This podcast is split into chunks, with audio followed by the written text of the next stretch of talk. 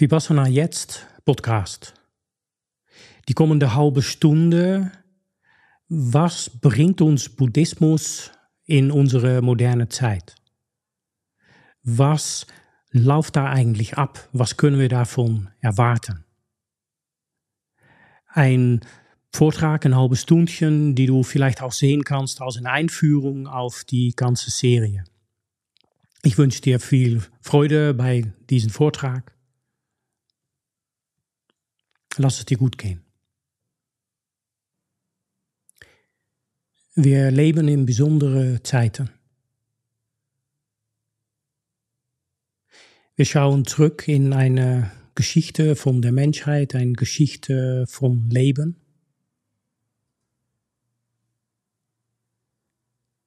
Und kurz nach dem Zweiten Weltkrieg, als Russland auch eine Atombombe hatte oder mehrere, ist was Neues in das menschliche Bewusstsein eingetreten, nämlich wir Menschen können die Bedingungen für unser Leben zerstören.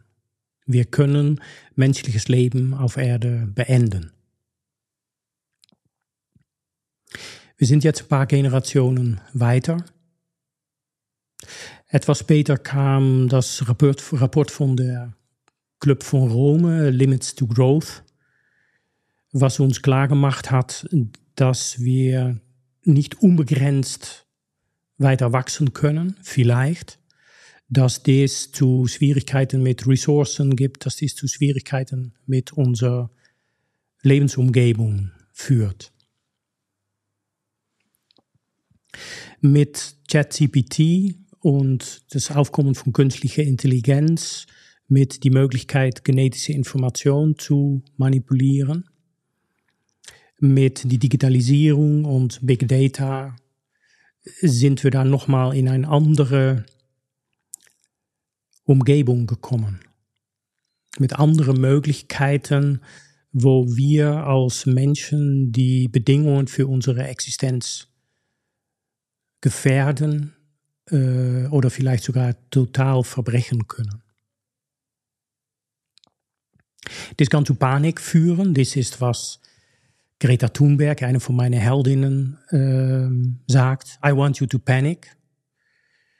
Und obwohl ich Greta als eine von meinen Helden sehe, ähm, ist das nicht, was ich möchte. Ich glaube nicht, dass es vernünftig ist, in Panik zu geraten. Viele leben seit dieser drohende Atomkrieg in einer Doomsstimmung, in die Gedanke, dass die Welt untergeht. Mit die Klimainformation, mit die Gedanke, dass wir die Karre vor der Wand fahren und dass nicht getan wird, was getan werden muss. Es gibt eine Gruppe von Jugendlichen, die sich jetzt The Last Generation nennen. Und obwohl ich sehr sympathisiere mit deren Ansichten und ähm, Bemühen, bin ich nicht einverstanden mit die Gedanke, dass das die Last Generation ist. Sie werden wahrscheinlich ähm, alt werden und sterben an Herzversagen oder Gefäßverstopfung äh, oder was immer da so passiert. Sie werden Kinder haben und Enkelkinder. Sie werden nicht der Last, Last Generation sein wegen Klimawandel. Wenn dann eh durch eine künstliche Intelligenz, der uns so weit überflügelt, dass er uns überflüssig macht und vielleicht irgendwann bewusst oder unbewusst, gewollt oder nicht gewollt ausschaltet, so wie wir Ameisen, die sich in ein Haus breit machen, ausrotten. Darüber möchte ich jetzt nicht sprechen, aber es ist wichtig, das als Kontext zu haben. Wir leben in besondere Zeiten. Wir leben in Zeiten, wo die Veränderungen so schnell gehen, dass wir da mit unseren normalen Mechanismen nicht hinterherkommen. Es gibt einen interessanten Spruch, um, ideas don't change, they die. Also die Umstände, worin wir leben, verändern sich und Menschen kristallisieren ein Weltbild und gehen mit dieses Weltbild durch das Leben und die nächste Generation kristallisiert in eine etwas veränderte Welt und löst diese Generation durch Sterben ab. Dieses Mechanismus reicht nicht aus in unserer Zeit. Wir können nicht warten, bis die Babyboomers ähm, das Zeitliche für das Ewige eingetauscht haben. Wir müssen als Menschen über unsere Schatten springen. Ich denke, dass jeder das in irgendeiner Form fühlt, ahnt. Es gibt viele Wege, damit umzugehen und ein ist, hey, die Karre geht eh vor der Wand, äh, lass mir das Leben einfach genießen. Eine ist diese Doom-Stimmung, die Karre geht vor der Wand, ähm, in diese Welt kann man kein Kinder hineinbringen. Wenn man das zu Ende denkt, ist das eine Katastrophe. In Europa, in Nordamerika, in ähm, Japan ist das Problem nicht eine Bevölkerungsexplosion, ein Bevölkerungswachstum, sondern das Problem ist, dass wir zu wenig Nachwuchs haben. Wir können das ein bisschen durch Immigration äh, kompensieren, zahlen dafür einen enormen Preis, wo es geht um Zusammenhang in der Gesellschaft. Wenn die Karre nicht vor der Wand geht, dann haben wir die Karre enorm sabotiert damit, dass wir zu wenig Kinder haben. Es geht auch nicht über dieses Thema. Das ist nicht, was ich teilen möchte, aber es bietet einen Kontext. Worüber ich sprechen möchte, ist diese sehr besondere, dieses sehr besondere Moment in der menschlichen Geschichte hat seine Kennzeichen. Und eine ist, dass der Buddha allgegenwärtig ist. Diese Bildnis von der Buddha hat die Gartenzwerge aus die Garten verdrängt. Du kannst nicht im Gartenzentrum gehen, ohne dass die Buddha da steht und dich von klein bis groß anlächelt. Da ist kaum noch was anderes im Angebot. Und auch wenn wir in unsere Wohnzimmer, in unsere Wohnungen und Häuser schauen, ist dieser Buddha in vielen Häusern das meist manifeste Bild. Du kannst nicht zum Friseur gehen, du kannst nicht einkaufen. Dieser Buddha ist überall. Er hat in die Yoga-Studios sogar diese wunderbare Bilderreichtum aus dem Hinduismus verdrängt. Da wird ein hinduistisches, abgewandeltes hinduistisches Yoga vermittelt. Mit einem Buddha, der da sitzt, der sich nicht verrenkt hat, der keine Atemübungen gemacht hat, der nicht dieses Hatha-Yoga geübt hat, sondern Buddha-Yoga geübt hat.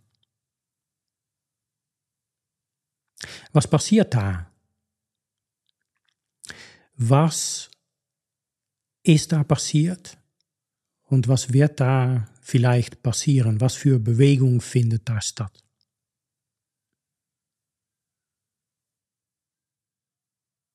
Ein anderes Aspekt, wenn man nicht an eine religiöse Gemeinschaft gebundene Menschen fragt, wenn du eine Religion wählen müsstest, welche würde das dann sein? Ist der Buddhismus im Westen wahrscheinlich der größte Religion, würde der größte Religion sein.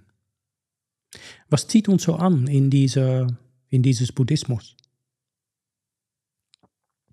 Ist es die heitere Gelassenheit, die, das freundliche Lächeln, die geistige Ruhe?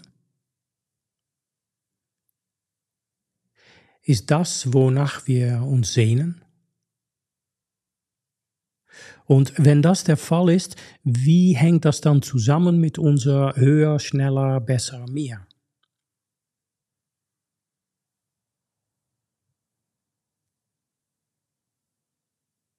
Was passiert in der Geist von jemand, der Persönlichkeitsentwicklungsseminaren besucht, der versucht an sich zu arbeiten, um noch produktiver zu werden, äh, noch besser zu werden?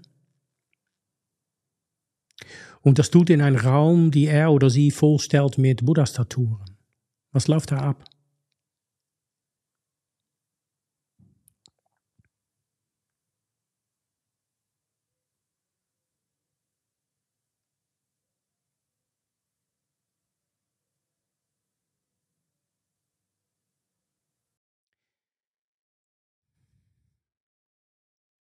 Der Mann, die wir Buddha nennen, Siddhartha Gautama, war ein Edelmann. Wir sagen gerne junger Edelmann, aber der war nicht mal mehr so jung. Der irgendwann Haus und Familie verlassen hat, kurz nach der Geburt von seinem Sohn. Er hat diesen Sohn noch einen Namen mitgegeben, Rahula, was sowas bedeutet wie Klotz am Bein. Und er hat diese Klotz am Bein verlassen und hat sich zurückgezogen. Ist durch die große spirituelle Lehre von seiner Zeit gegangen, hat da in kürzester Zeit Perfektion gelangt. Hat das Angebot bekommen, hey, du willst du mit mir dieses Übungsgruppchen leiten? Das wird doch der Knaller, so zusammen. Und er hat dankend abgelehnt. Er hatte sein Ziel noch nicht erreicht. Er ist weitergegangen zu der nächstgroße Lehrer von seiner Zeit. Da ist das Gleiche abgelaufen. Wieder dankend abgelehnt. Und hat sich dann mit fünf Asketen zurückgezogen, um zu üben, ich bin nicht dieser Körper, ich bin nicht diese Gefühle, ich bin nicht diese Stimmungen, ich bin nicht diese Gedanken, diese Inhalte in meinem Geist.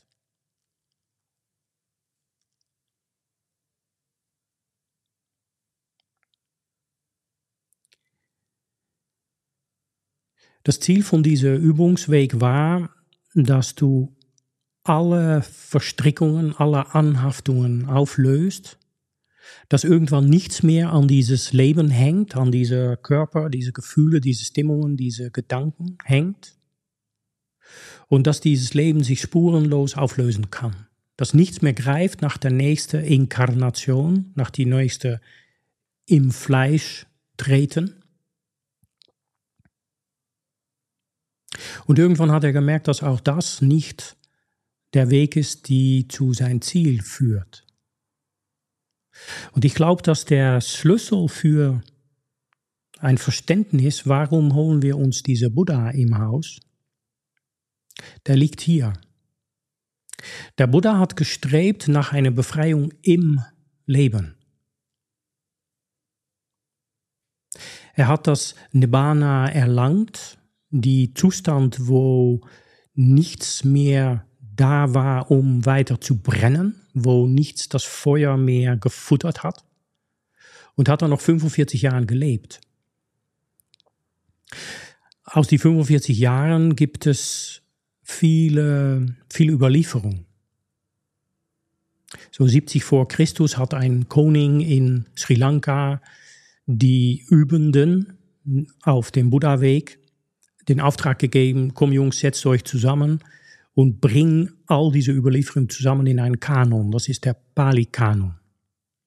Das sind 34 lange Vorträge, 152 Meter lange, ein paar tausend kurzen und dann noch ein Haufen Überlieferungen über Lebensregeln und dann die Kommentaren von die Zeit. Das ist rangvoll. Als Vergleich, wir haben von Jesus von Nazareth einen Vortrag, ein Juwel in der menschlichen Überlieferung, Matthäus 5 bis 7, der Bergpredigt.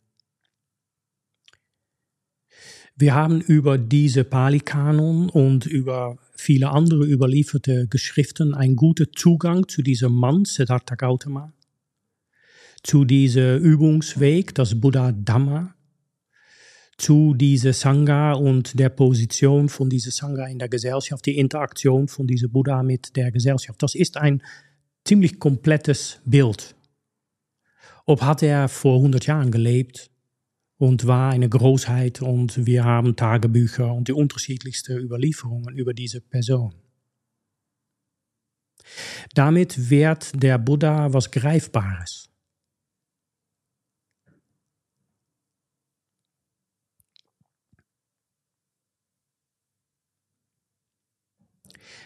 Dieser Buddha hat nicht ein Befreiungsweg unterrichtet, sondern er hat unterschiedliche Menschen in unterschiedlichen Umständen unterschiedliche Hilfsmittel in der Hand gegeben, unterschiedliche Wegen.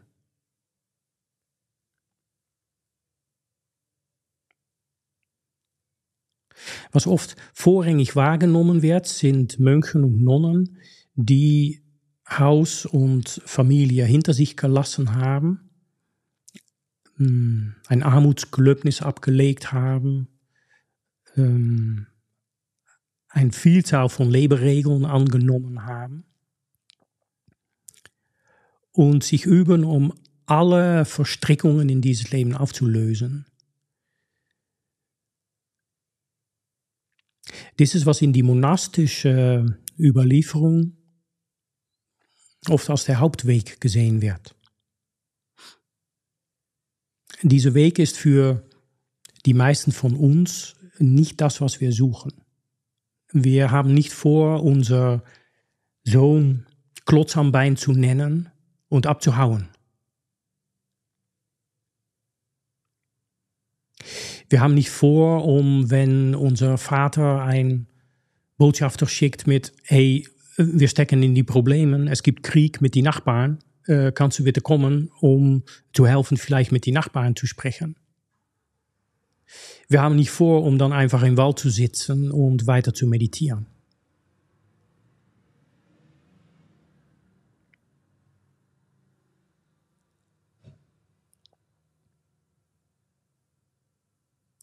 Irgendwann ist dieser Buddha an einem Marktplatz, Kamasadama, dort wo jetzt ungefähr Delhi liegt. Und er hält einen Vortrag. Er sagt da Übenden, dies ist der direkte Weg zur Läuterung der Wesen. Es gibt viele Wege oder mehrere Wege. Dies ist der direkte Weg. Er benutzt dieses direkte nur in diesem Vortrag oder in Verweisen auf diesen Vortrag. Dieser direkte Weg ist Vipassana und davon ähm, abgewandelt oder ein, ein leichter zugängliches Teil von dieser Vipassana-Praxis, der Achtsamkeitspraxis. Und diese Achtsamkeitspraxis durchdringt, so wie diese Buddha-Staturen unseren Garten und unsere Wohnungen und unsere soziale Umgebung durchdringt, diese Achtsamkeitspraxis durchdringt unsere Welt. Er hat die Psychotherapie durchdrungen. Er durchdringt unsere Kommunikationsstrukturen. Es gibt zahllose Spin-offs von Vipassana Achtsamkeitspraxis mit einem Registered Trademark drauf wo wir lernen in unsere überhitzte Gesellschaft, in unsere durchgehende Krise, um da diese Buddha-Energie reinzubringen. Und ob das jetzt ist, dass wir hören, dass wir lernen zuzuhören, ob wir lernen gewaltfrei zu kommunizieren, ob wir lernen, uns nicht zu konzentrieren auf das, was falsch läuft, sondern zu sehen, was frei fließt und zu schauen, wie wir das verstärken können. Ob es ist, dass wir lernen, nicht so reaktiv zu sein, sondern zu sein mit, was ist. Und das, was uns nicht passt, zu lernen, zu akzeptieren, dass es da ist.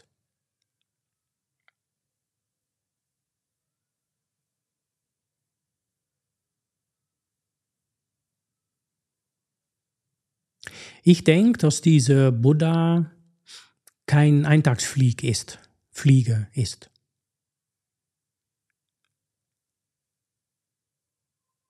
Ich denke, dass wo die Gartenzwerge vielleicht verdrängt sind irgendwann von Häschen und Gansen, die verdrängt sind von der Buddha. Ich denke nicht, dass dieser Buddha so schnell verdrängt wird von irgendwas, was wir noch nicht kennen oder wovon wir noch nicht erkennen, dass das das nächste Ding ist.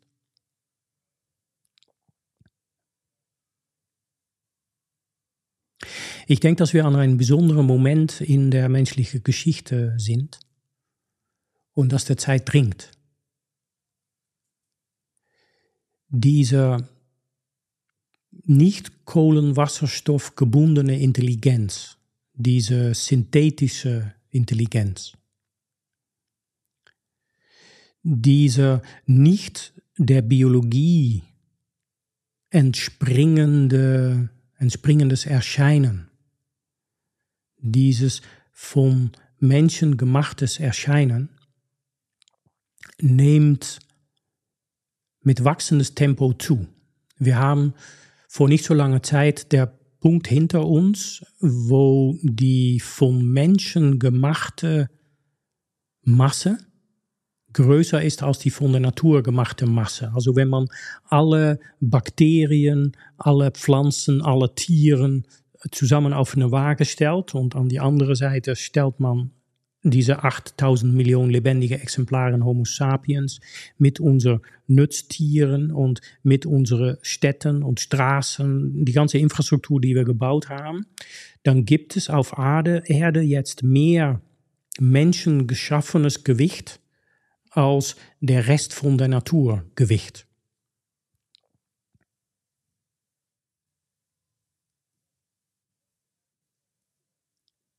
So können wir ziemlich zuverlässig vorspellen, wie lange es dauert, bis die Gehirnerweiterung, worüber du mich jetzt hörst, und ob das jetzt dein Telefon ist oder ein Laptop oder ein Computer, wir können vorhersehen, wie lange es dauert, wahrscheinlich, bis die Rechenkapazität in dieses Gerät die maximaal potentiële Rechenkapazität von unser Hirn übersteigt. Die Dinge sind miteinander vernetzt. Es ist absehbar, dass diese nicht kohlwasserstoffgebundene Intelligenz nicht nur besser rechnen kann als wir mit einem Bleistift und Papier, nicht nur besser navigieren kann als wir mit einer Karte, sondern uns auch besser führen kann in die Suche nach einem Lebenspartner, uns besser navigieren kann in das, was wir jetzt noch kennen als ähm, demokratische Strukturen oder geopolitische Verbände. Wir können darauf warten, dass diese neue Intelligenz unsere Lebenssphäre aufnimmt, übernimmt. Was macht der Buddha in dieses Prozess? Ich denke, dass es der Aufruf ist, um aufzuwachen in unsere Menschlichkeit. Ich denke, dass es der Aufruf ist, um Bewusstsein zu erforschen. Was ist eigentlich Bewusstsein? Und was macht uns menschlich? Warum sind wir hier? Was ist eigentlich unsere Aufgabe? Was ist deine Aufgabe?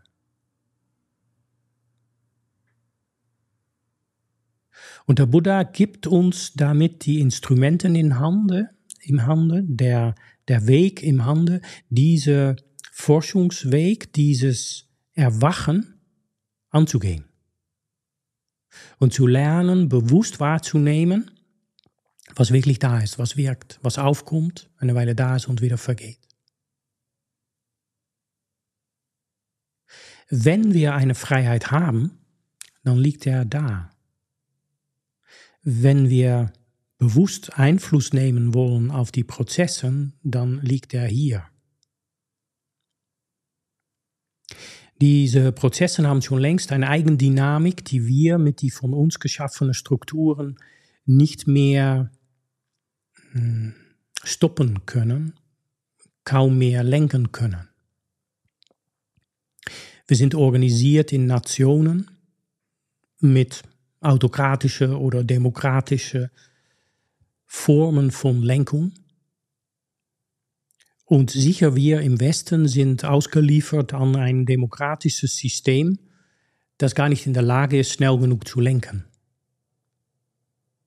Das will niemand hören, aber das chinesische System ist besser aufgestellt, um umzugehen mit die Herausforderungen von künstlicher Intelligenz als wir. Die können wenigstens Entscheidungen treffen und sie durchführen. Es geht nicht um das richtige politische System und ich möchte nicht nach ein chinesisches System.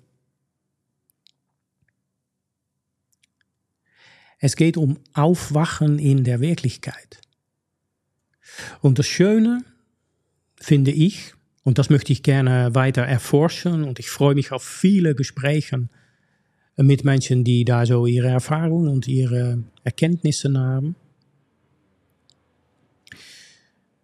Das Schöne ist, das, was da draußen passiert, läuft an über vergleichbare Mechanismen als das, was hier drinnen passiert. Du begegnest irgendwas, jemand sagt irgendwas, das dir nicht passt. Und du wehrst es ab. Du lenkst dich ab. Du bekämpfst es.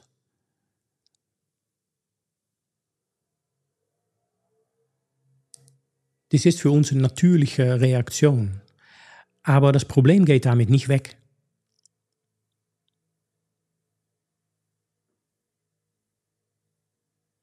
Der Buddha lädt ein, ruft auf, um aufzuwachen in der Wirklichkeit. Wir haben, an, wir haben sehen kommen, dass es in die Automobilität eine superieure Technologie aufkommt. Elektrische Fahrzeuge, die Tesla-Bewegung. Wir wissen alle, dass wir als Wirtschaft für ein erhebliches Teil an die Automobilindustrie hängen. Und seit langem wird uns immer wieder erzählt, wir müssen schauen, wie wir uns da positionieren weil sonst verlieren wir die Grundlage von unserer relative wirtschaftlichen Machtsposition. Und wir haben uns lustig gemacht über Elon Musk. Wir haben uns, wir haben die ganze Bewegung lächerlich gemacht. Wir haben uns Jahren erzählen lassen, dass wir noch immer mit superieure Technik zu tun haben. Wir sind jahrelang ausgewichen, haben uns versteckt und abgelenkt, haben uns verwehrt, äh, belogen und kämpfen jetzt um unsere wirtschaftliche Existenz. Nicht nur, wenn es geht um Automobilität oder Maschinenbau, sondern auch, wenn es geht um äh, die kritische Infrastruktur, die Informationsinfrastruktur. Wir haben einen Schock erlebt, dass wir abhängig sind von Russen, wenn es geht um fossile Brennstoffen. Wir sind noch viel abhängiger von den Amerikanern, wo es geht um Informationsstruktur. Und wir verstecken es einfach. Wir wollen es nicht wahrhaben. Und hier lächelt uns dieser Buddha an und lädt uns ein, um zu sein mit was ist. Lädt uns ein, um ehrlich wahrzunehmen, was passiert und uns darüber auszutauschen. Dieser Vortrag an dieser Marktstadt für diese Menschen, die nicht alles hinter sich lassen möchten, hat ein Refrain oder Kehrvers und das fängt an mit, dafür weiter üben, indem er innerlich seine Gefühle, seine Stimmungen, seine Gedanken oder äußerlich die Der Körper, die Gefühle, die Stimmungen, die Gedanken von anderen oder innerlich und äußerlich, die Dialog, die Austausch. Dies ist Vipassana. Und was wir brauchen, ist Vipassana in der Austausch mit anderen. In der Familie, in die Arbeitsgemeinschaft, in der Geopolitik. Wir müssen miteinander sprechen. Wir müssen lernen, uns zu verstehen und wir müssen lernen, gemeinsame Wege zu finden. Wir leben letztendlich auf einem Raumschiff. Die Erde ist ein Dorf.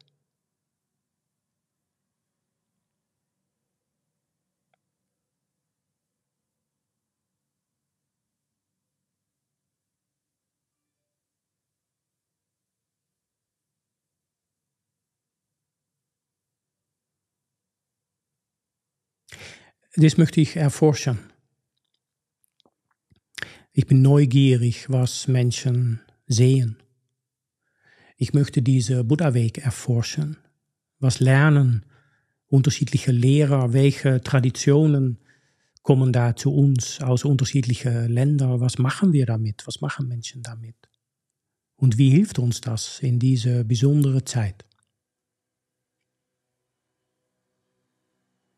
Vipassana Jetzt Podcast.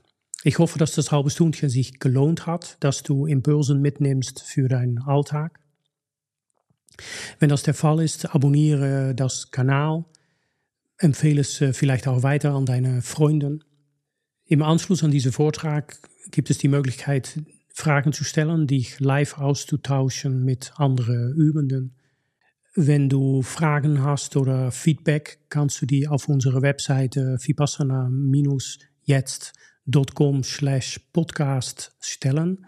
Es gibt auch die Möglichkeit, live die Interaktion anzugehen, Fragen zu stellen, dich mitzuteilen mit mir, mit anderen Übenden.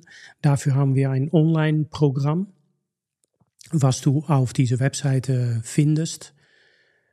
Und es würde mich sehr freuen, da gemeinsame Schritte mit dir zu gehen. Wir haben da unter anderem jeden Tag eine geführte Meditation live mit die Möglichkeiten, Fragen zu stellen, die Möglichkeiten, dich auszutauschen mit anderen Übenden.